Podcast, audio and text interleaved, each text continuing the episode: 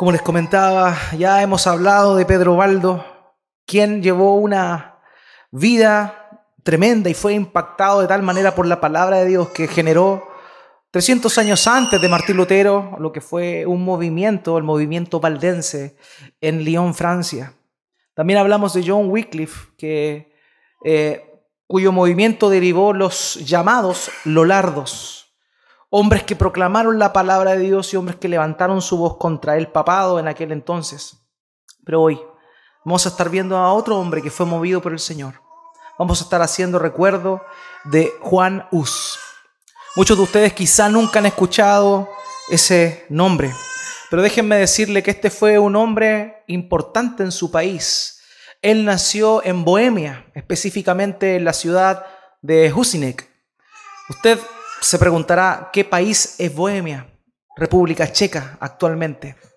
Y Juan Hus fue un hombre muy importante, no tan solo a lo que derivó con la reforma protestante en ese país, sino también generó todo un movimiento social, un movimiento nacional a la hora de eh, enfrentarse a los alemanes que en ese tiempo estaban, invadían no tan solo con el poder, sino también culturalmente la ciudad de Praga o Bohemia, como se conoce en la antigüedad. Juan Hus nació aproximadamente en la década de los 70, en el año 1300. Eh, fue sacerdote, comenzó como sacerdote, siempre toda su vida vivió en la ciudad de Praga, estudió su vida muy similar a lo que ocurrió con John Wycliffe, entró a la universidad a estudiar en la Universidad de Praga, fue ahí donde verdaderamente conoció las escrituras, fue ahí donde empezó a ver lo que verdaderamente decía la palabra de Dios. En el año 1396 fue considerado como un profesor en filosofía y en el año 1402 fue llamado rector de la Universidad de Praga. Como les comenté, en aquel entonces existía una tensión entre los alemanes y los checos. Había, de alguna forma, en la misma Universidad de Praga, eh, luchaban por los poderes. El tiempo en el cual Juan Hus nace, para que vea usted, habían tres papas al mismo tiempo. En esa época él crece. Un papa en Avignon, Francia, otro en Roma y otro un antipapa que se había levantado. Eran épocas turbulentas, eran épocas donde el poder del papado estaba subyugando cualquier cosa. Y más que proclamar el reino de los cielos, lo que la iglesia conocida en ese entonces hacía era extender sus dominios y su poder donde fuera que sea. Fue así que este hombre se levantó en aquel entonces, confrontado con la palabra de Dios, dentro de sus enseñanzas, él habló del señorío de Cristo y no del señorío de Pedro, puesto que el papado lo que hacía era eh, proporcionar de alguna forma eh, a la gente de manera equivocada la información que no era lo que la misma escritura decía. Ellos decían que Pedro era el papa, era el representante, era el vicario de Dios. Pero el único vicario es Cristo, el único mediador entre Dios y los hombres es el Señor Jesucristo como lo vimos la semana pasada. Más adelante, el Papa Juan XXIII, cuando todo esto de los papas se regularizó, eh, declaró una cruzada contra la ciudad de Nápoles, en Italia, producto de que había guerra interna en esos países. Eh, lo que quería el Papa era apoderarse de Nápoles. Fue así que a este Papa no se le ocurrió otra idea que llamar y citar a las legendarias indulgencias. Fue así que cuando llegaron a Praga, Juan Hus se opuso radicalmente a la venta de indulgencias, entendiendo que el, el propósito de esas indulgencias era una guerra santa con el único fin de tener más territorio. Fue así que este hombre, Juan Hus, dijo, un papa que no se ajusta a las escrituras no merece ser obedecido. Y se levantó contra este poder. Cuando oyeron esto, aquellos superiores le quitaron la licencia para poder predicar. Ya no podía predicar libremente. Y la tensión que generó fue tal que fue llamado a un concilio, el concilio de Constanza. El mismo concilio que la semana pasada vimos que fue aquel que declaró herejes las enseñanzas de John Wycliffe. Ese mismo concilio declaró que Juan Hus debía pagar. Curiosamente, Juan Hus fue traicionado. Había un rey llamado Segismundo que le dijo, anda al concilio yo te voy a dar un salvoconducto. Ese salvoconducto lo que hacía era resguardar la seguridad de Juanús para que cuando llegara allá nadie pudiese echar mano de él y apresarle. Él fue invitado a Constanza a debatir ideas teológicas, a poder, el deseo de su corazón era ese. Pero cuando llegó a ese lugar, lo tomaron preso, Segismundo lo traicionó y fue declarado, se le quitó en primer lugar eh, se le degradó de sacerdote, fue capturado y a la vez se le condenó a la muerte. En el año 1415 murió en la hoguera, fue quemado vivo. Se le pidió que se retractara de lo que él había escrito. Un, había escrito muchas cosas, pero dentro de ella había un tratado importantísimo que se llamaba La Iglesia. Y en ese tratado, Juan Hus hablaba de la importancia de la iglesia y cuál era la verdadera iglesia. Fue así como cuando se le condenó, se le obligó a coronarse, se le pusieron una mitra en la cabeza de papel y esta mitra tenía demonios dibujados y tenía una inscripción que decía cabecilla de los herejes. Cuando le pusieron esto, las palabras que quedan registradas sobre lo que dijo este hombre fue lo siguiente. Mi Señor Jesucristo, por mi causa, llevó una corona de espinas. ¿Por qué no debería yo entonces llevar esta ligera corona por ignominiosa que sea? En verdad que la llevaré y de buena gana. Más adelante, cuando se le increpó y se le dio la nueva oportunidad para retractarse de sus enseñanzas, Juanós dijo lo siguiente, nunca he predicado ninguna doctrina con malas tendencias y lo que he enseñado con mis labios, lo sellaré ahora con mi sangre. Fue así que mientras la hoguera ardía, él cantaba himnos, hasta que en un momento su cuerpo no dio más, su voz se cayó y Juan fue a la presencia del Señor. Aquel tratado que se le pidió, que él se retractara, el tratado a la iglesia, en él aparecen descritas muchas cosas de la iglesia. Pero había algo en particular que él promovió y que él enseñó en el capítulo 3 de su libro, cuyo título era Todos los cristianos no son miembros de la iglesia. Ahí resaltaba muchos pasajes, pero uno de esos pasajes en los cuales él sostenía esta tesis era el que le quiero invitar a buscar esta mañana. Este fue el pasaje, uno de los pasajes que inspiró a Juan Hus a levantar su voz, a protestar contra un sistema corrompido, que lo que hacía era alejar a la gente del reino de los cielos en vez de permitirle entrar. Mateo capítulo 13, versos 47 al 50.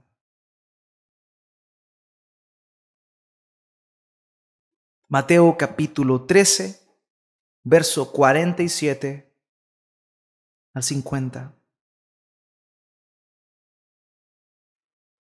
Dice así la palabra de Dios. Asimismo, el reino de los cielos es semejante a una red que echada en el mar recoge de todas clases de peces y una vez llena la sacan a la orilla y sentados recogen lo bueno en cestas y lo malo echan fuera. Así será el fin del siglo. Saldrán los ángeles y apartarán a los malos de entre los justos y los echarán en el horno de fuego. Allí será el lloro y el crujir de dientes.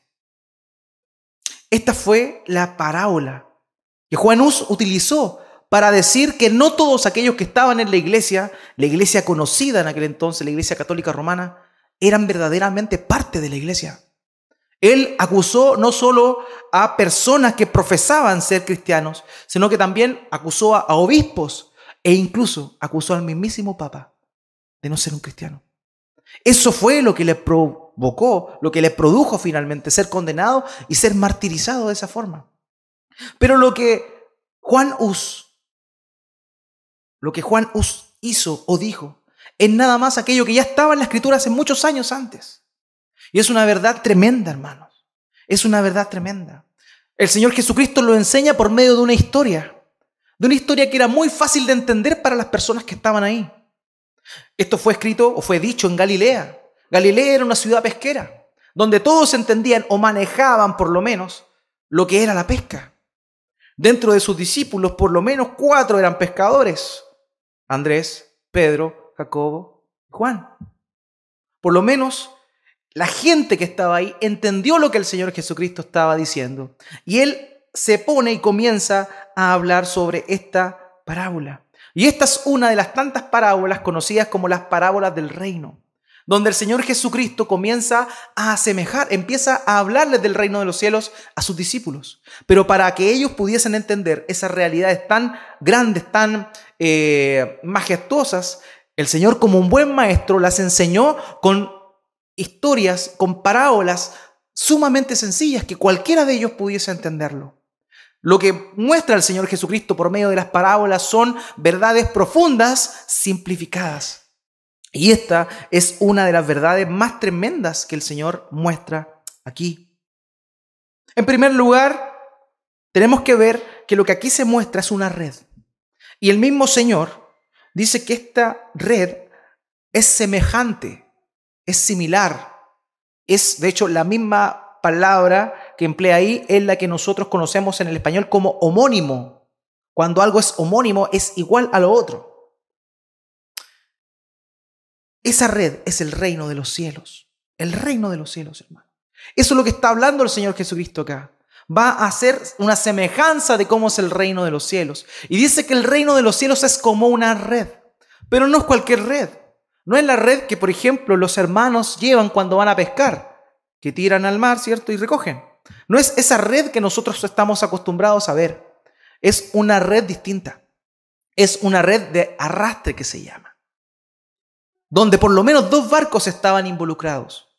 ¿Qué hacían los dos barcos? En un extremo uno tomaba la red, en otro la otra, en la otra barca el otro, y la echaban al mar y juntos remaban acercándose a la orilla para arrastrar mayor cantidad de peces. Eso era, esa era la red que el Señor Jesucristo está empleando aquí.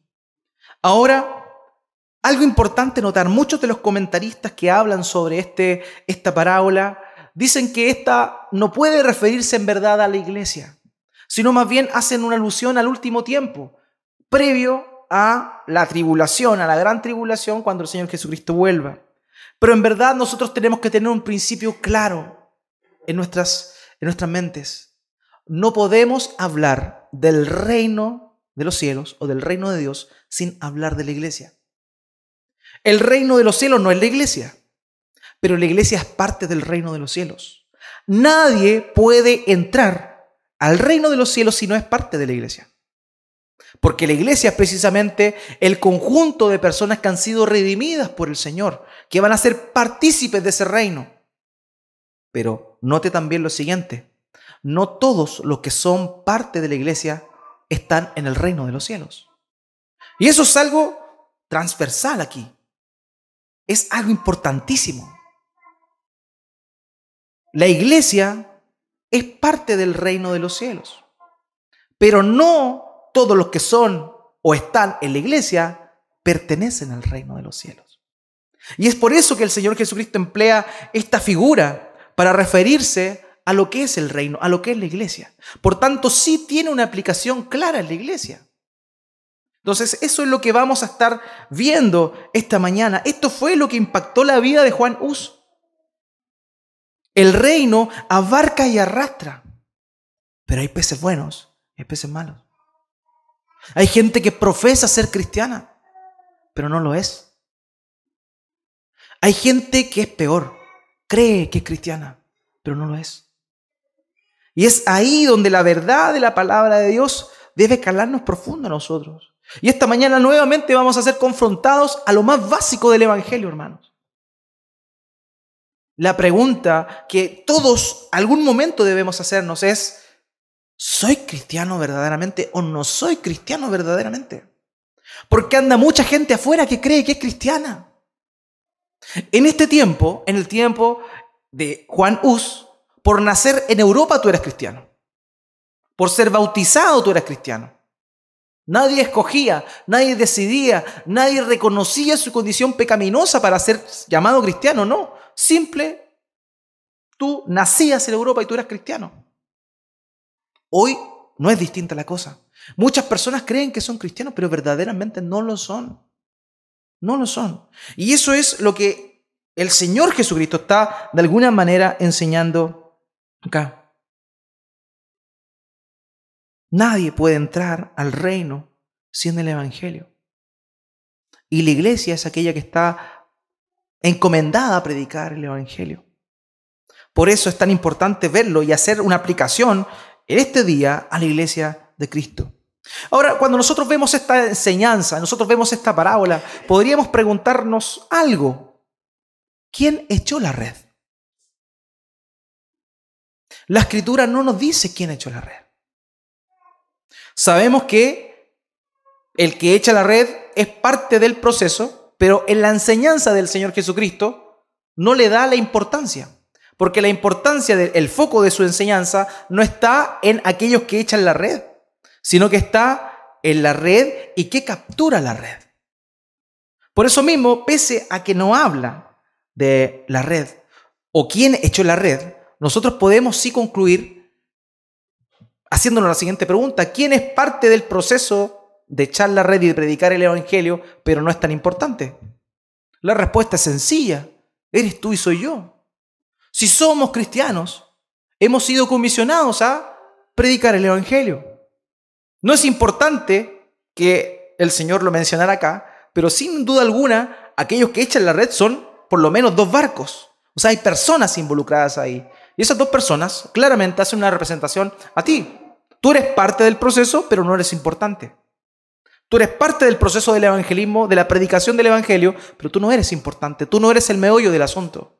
Lo importante es el reino de los cielos. Y eso es lo que el Señor Jesús está tratando de decir acá. Por eso es que uno de una manera indirecta pudiese entender que aquellos que echaron la red son aquellos que predican el Evangelio. Si no, Veamos lo que el mismo Señor Jesucristo le dijo a sus discípulos cuando le llama en Marcos capítulo 1, versículo 17.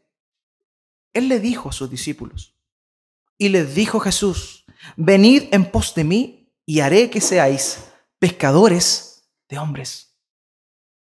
El cristiano, aquel que ha nacido de nuevo, es un pescador de hombres.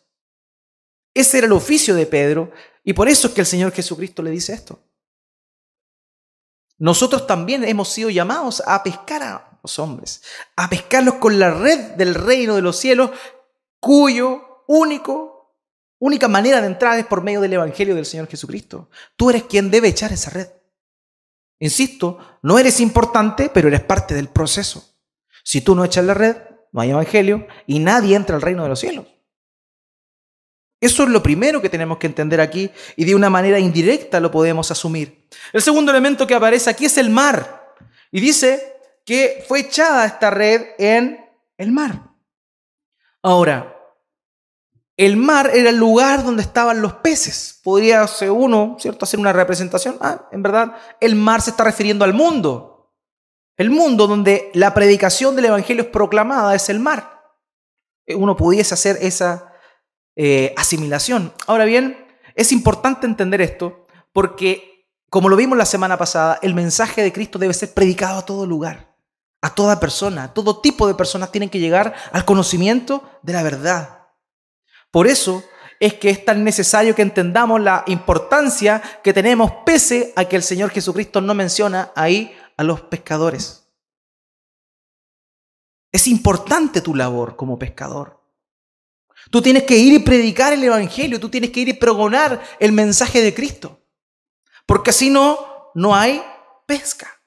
Si tú no predicas, no hay pesca. Y todos los hombres tienen que llegar al conocimiento de la verdad. Y es por eso que, en la Biblia dice, eh, en particular el apóstol Pablo, cuando está en Atenas, dice lo siguiente, en Hechos capítulo 17, versículo 30. Pero Dios, habiendo pasado por alto los tiempos de esta ignorancia, ahora manda a todos los hombres en todo lugar que se arrepientan. Tú eres llamado a predicar este evangelio. Tú eres llamado a buscar a los hombres y pedirles que se arrepientan. Esa es la labor del pescador, que es parte del proceso, pero que no es el meollo, no es lo importante. Eso es lo primero. Y el mar es el mundo, predica a todos. Predica a todos. No importa. Ese es tu llamado, esa es tu comisión. Ahora bien, tú predicas el Evangelio del Señor Jesucristo, pero no todos oyen y obedecen el Evangelio. Y es ahí donde el Señor Jesucristo lo dice claramente en Juan capítulo 3, 36. ¿Cuál es la única manera de tener acceso a la vida? El que cree en el Hijo tiene vida eterna. Pero el que rehúsa creer en el Hijo no verá la vida, sino que la ira de Dios está sobre él. Tú tienes que llamar simplemente, tú tienes que tirar la red y proclamar el Evangelio. Aquellos que crean en el Hijo van a salvación y vida eterna. Aquellos que no, que rechazan esa verdad, dicen que no verá la vida y que la ira de Dios ya está sobre él. Ese es el llamado en primer lugar a nosotros. Anda, proclama el Evangelio. Habla la palabra de Dios a el mundo, a todos, a todos, a todos, sin excepción. Ahora, el otro elemento importantísimo que aparece en esta parábola son los peces. Y ese básicamente es el foco de la enseñanza del Señor Jesucristo, los peces. La red del Evangelio trae a todo tipo de personas al Evangelio. Todo tipo de personas. Mucha gente llega a la iglesia, a las iglesias locales, a la iglesia en general. Mucha gente asiste a la iglesia. Pero lo que este pasaje está diciendo de alguna forma es que no todos, al final del día, son peces buenos y útiles. Y eso es tremendo, hermano. Eso es tremendo. Un comentarista dice, pertenecer a la iglesia visible no significa que todos sean miembros de la iglesia verdadera. Que tú vengas aquí no significa que tu, nombre esté inscrito en el libro de la vida. Mucha gente va a la iglesia. Mucha gente tiene apariencia de piedad. Mucha gente eh, asiste, simpatizante. Y hay razones por las cuales pueden asistir. Pero, ¿serán todos verdaderamente creyentes? La misma enseñanza nos dice que no es así. Que no es así. Que va a llegar un momento, al final de esta era, donde el Señor va a mandar a los ángeles y va a discernir entre lo malo y lo justos. No está hablando del mundo, estos peces no están, en, no están en el mar. Estos peces son los que fueron sacados con la red. Estos peces fueron personas que escucharon el mensaje del Evangelio, que participaron en la iglesia, que participan en la iglesia. Y eso es lo más grave de todo esto. Porque el llamado que hace el Evangelio es un llamado abierto a todas las personas. Y todos están llamados. Jesucristo dijo, yo soy, ¿cierto? Eh, el camino, la verdad y la vida. El que viene, o sea, nadie va al Padre si no es por mí. También en Mateo 11, 28 dice, venid a mí todos los que están cansados y cargados, que yo lo haré descansar. El mensaje del Evangelio es una invitación. Vengan, vengan, vengan, vengan. Pero no todos los que vienen, no todos los que vienen son peces buenos. Y eso es algo importantísimo porque todavía vivimos en una sociedad donde la gente piensa que porque su familia es católica o porque en algún momento hizo la primera comunión o en algún momento hizo la confirmación, piensan que son cristianos. Y eso no es ser cristiano. Ser cristiano es otra cosa. El llamado a ser cristiano es el llamado de Cristo. Toma tu cruz cada día y sígueme. Ese es el llamado del Evangelio a morir. Por eso es claro también ver aquellos que verdaderamente están muriendo y quién no está muriendo. Por eso lo primero que tenemos que hacer es esa separación. Esa separación entre aquellos que piensan que son cristianos. Yo conozco muchas personas que conversando con ellas dicen, no, yo soy, yo soy católico. Y, uno le consulta, pero tú vas a misa, no, no voy. pero soy católico. ¿Y por qué eres católico? No, es que mi mamá me mandó a un colegio de cura y típica historia que, que se da en todas las personas. Eso es lo que ocurre. Esas personas se consideran creyentes, se consideran cristianas, pero no lo son. Pero ahí estoy hablando de una manera general, de una manera incluso hasta burda. Pero hay mucha gente que va a iglesias cristianas, que no son parte de la iglesia invisible de Dios, de la verdadera iglesia. Y esto, hermanos, es lo que el Señor está enseñando acá. En el tiempo, como les decía, en el tiempo de Juan Hus, todos querían o todos asumían ser cristianos. En el año 380 después de Cristo, que fue el año que el emperador Teodosio dijo que el cristianismo era la religión oficial del imperio romano, desde ese momento muchas personas que no tenían temor de Dios para nada, que eran idólatras, que eran paganos, se hicieron sacerdotes, se hicieron obispos con el puro fin de tener poder. Porque como era la religión oficial del imperio, el hecho de juntarse, arrimarse a ese árbol, le iba a traer suculentos dividendos, que verdaderamente fue así. Nosotros vemos en la historia cómo familias adineradas pagaban a la iglesia, al arzobispado, ¿para qué? Para que levantara a un obispo de cuatro años. Cuatro años tenían algún obispo. Cuando los papás pagaban para que se le llamase obispos. A ese nivel a ese nivel. Mucha gente se sumó a la iglesia por conveniencia. Eso era lo que Juan Hus veía. Y eso fue lo que lo llevó a él a decir, no, no, no, no, no. La iglesia es una sola. Pero no todas las personas que están en la iglesia son parte verdadera de esa iglesia. Hay mucha gente que llega a la iglesia hay mucha gente que llega a la iglesia, que participa en esta, en otra, donde sea. Pero es necesario que nosotros nos preguntemos en verdad cuáles son las razones por las cuales estamos acá. La red del Evangelio, la red del reino de los cielos te arrastró. Pero ¿eres un pez bueno o no eres un pez bueno?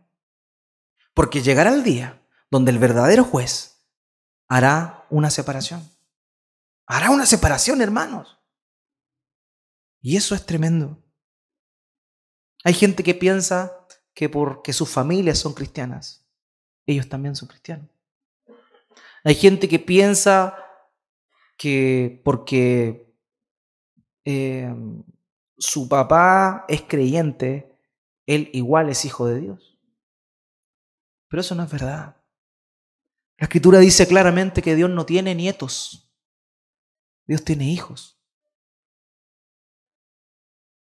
El Evangelio, la conversión no se pega por osmosis, por estar al lado del otro. Hay un arrepentimiento genuino, verdadero. Eso es el verdadero Evangelio. No un Evangelio aguachento, fraudulento, que todos son peces y todos son sierras grandes. No. Hay peces buenos y peces malos. Tenemos que tener claridad de eso. Uno no es el encargado de discriminar. Obviamente por medio de la disciplina de la iglesia y por medio de la membresía se regula eso.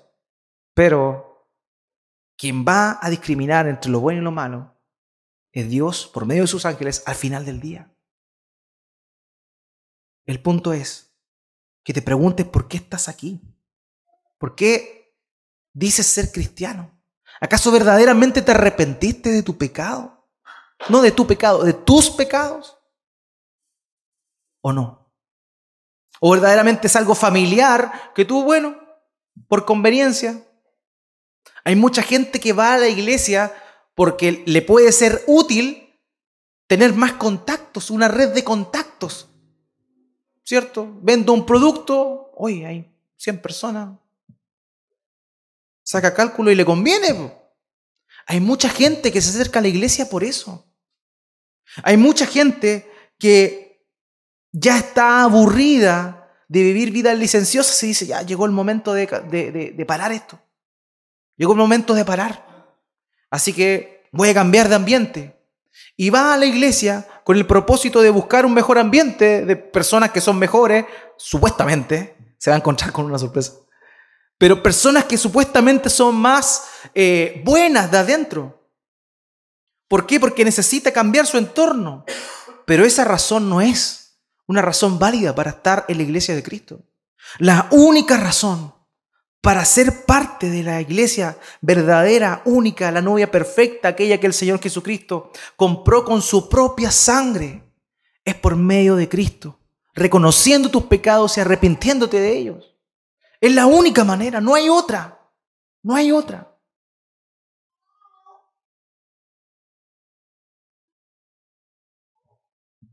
Es así, como lamentablemente muchas personas simplemente llegan a la iglesia por el arrastre. Algo le llamó la atención. He conocido historias de jóvenes que llegaron a la iglesia porque la niña que le gustaba estaba en esa iglesia. El tiempo pasó y ahí quedó el joven. ¿Cuáles son las razones por las cuales estamos acá? Pregúntate eso. ¿Por qué estoy aquí hoy día? Un día domingo. Podría estar viendo el cable algún partido en Europa. ¿Por qué estoy aquí? Deseo verdaderamente ser confrontado con la palabra de Dios. Deseo buscar al Señor intensamente. Deseo ser semejante a Cristo. O en realidad alguna de las otras opciones que he mencionado anteriormente. Tenemos que hacernos esa pregunta, hermano. Tenemos que preguntarnos eso es sumamente necesario. Porque lo que es peor, va a llegar un día donde cuando esta red esté llena, va a ser sacada en la orilla. Lo bueno va a ser echado en cestas y lo malo va a ser echado fuera. La forma en la cual la reina Valera lo dice, es incluso hasta romántico, será echado fuera. La idea de esa palabra en el original tiene que ver con ser arrojado violentamente. No es como, ah, este sí, no, este. Arrojado violentamente. Eso va a pasar con esos peces que no sirven. Esos peces que verdaderamente no han nacido de nuevo, esas personas que no han sido regeneradas por la obra del Espíritu Santo, no se han arrepentido de sus pecados. Pero tú vas a ver aquí y en otros lugares, en otras ciudades, en otros países, iglesias llenas de puros peces malos. Gente que fue atraída porque algo le llamó la atención, porque satisface alguna necesidad que él tenga o que ella tenga pero no verdaderamente porque hayan sido confrontados con la verdad del Evangelio. Hermanos, esto es serio, esto es serio. Dice el Señor Jesucristo cuando concluye esta parábola y la explica. Dice que Él mandará a sus ángeles al final del siglo, cuando ya todo termine, y estos ángeles apartarán a los malos de los justos. Es ahí donde muchas personas dicen, bueno, yo soy bueno. Soy una persona justa, no le hago mal a nadie. Y lo que estábamos viendo anteriormente en el estudio, aparentan ser algo, pero en verdad en su corazón son otra cosa. Hay mucha gente que es así.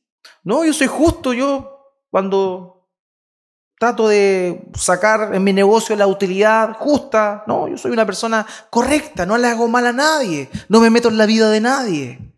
Entonces yo podría estar considerado aquí como alguien que es justo, pero no se está refiriendo a esa justicia, porque no hay ni siquiera uno bueno, dice la escritura. Los únicos que pueden ser considerados justos aquí son por medio del Señor Jesucristo. No hay justicia propia aquí que valga. Pablo los romanos, en Romanos capítulo 5, versículo 19 dice, porque así como por la desobediencia de un hombre los muchos fueron constituidos pecadores, así también por la obediencia de uno los muchos serán constituidos justos. Si tú eres justo, no es porque seas bueno, es porque la justicia de uno solo te fue imputada. Esa es la única señal, es el único medio por el cual tú verdaderamente puedes estar en esta red y finalmente ser llevado a la presencia del Señor y seguir perteneciendo a este reino por la eternidad. Es lo único que te puede llevar a eso. No tu bondad, no las cosas que tú haces, sino lo que Él hizo. Y nada más. El Señor Jesucristo termina esta sentencia diciendo algo que es más terrible todavía.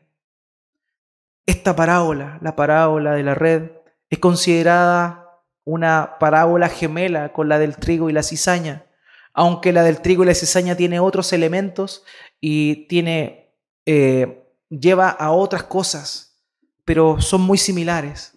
Pero lo más impactante es que el fin de ambas es el mismo.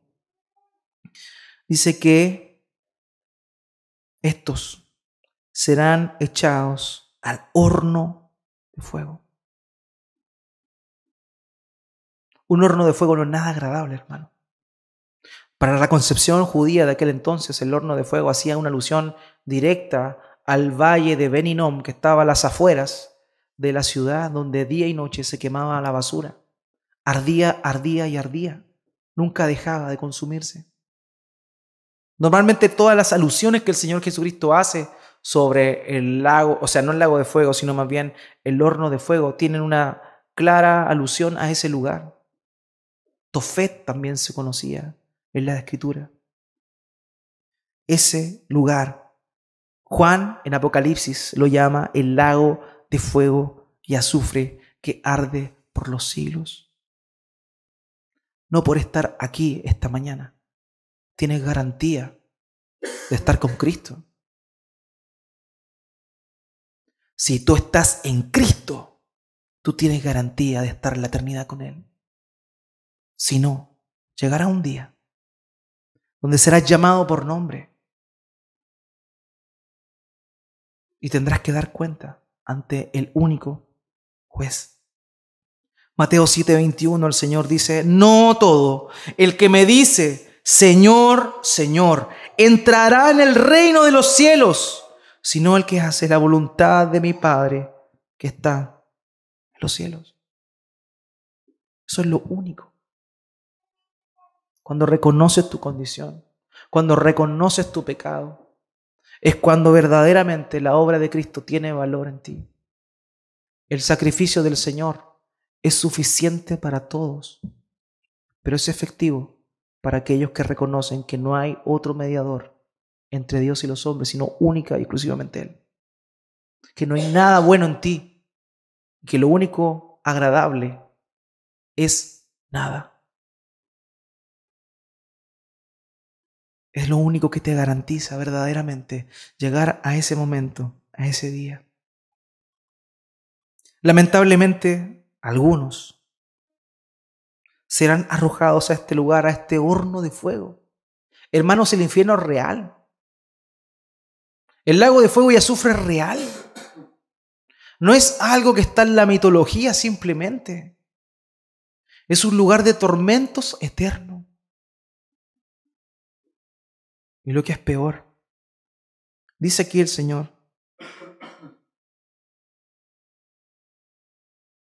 que habrá llanto y crujir dientes. Yo he oído a personas decir, ¿saben qué? Cuando les he predicado el Evangelio y les he hablado del infierno, me han dicho, ¿sabes qué? De todas maneras, si tú me preguntáis, prefiero irme al infierno. Uno queda descolocado cuando le dicen eso. Sí, porque el cielo es súper fome. Toda la gente buena onda va a estar en el infierno. Vamos a hacer el medio carrete allá. No saben lo que están diciendo. No saben lo que es el lago de fuego y azufre. Allá no va a haber júbilo, allá no va a haber gozo, no va a haber fiesta, va a haber dolor. El llanto es dolor. Allá no va a haber alegría, no va a haber holgorio. Va a ser terrible por los siglos de los siglos dice que el dolor es tal que incluso hay un rechinar de dientes. Va a ser tan terrible eso, donde El gusano nunca muere. Ese es el lugar donde van a parar las personas que no reconocen, no se humillan ante la verdad del Evangelio. Tengamos cuidado. Estamos todos en esta red. Pero tenemos a Cristo verdaderamente y únicamente a Cristo como mediador. ¿O no? No dejes pasar esta oportunidad. No dejes que este sea una vez más cuando oyes, eres reprendido por la palabra de Dios y no te arrepientes.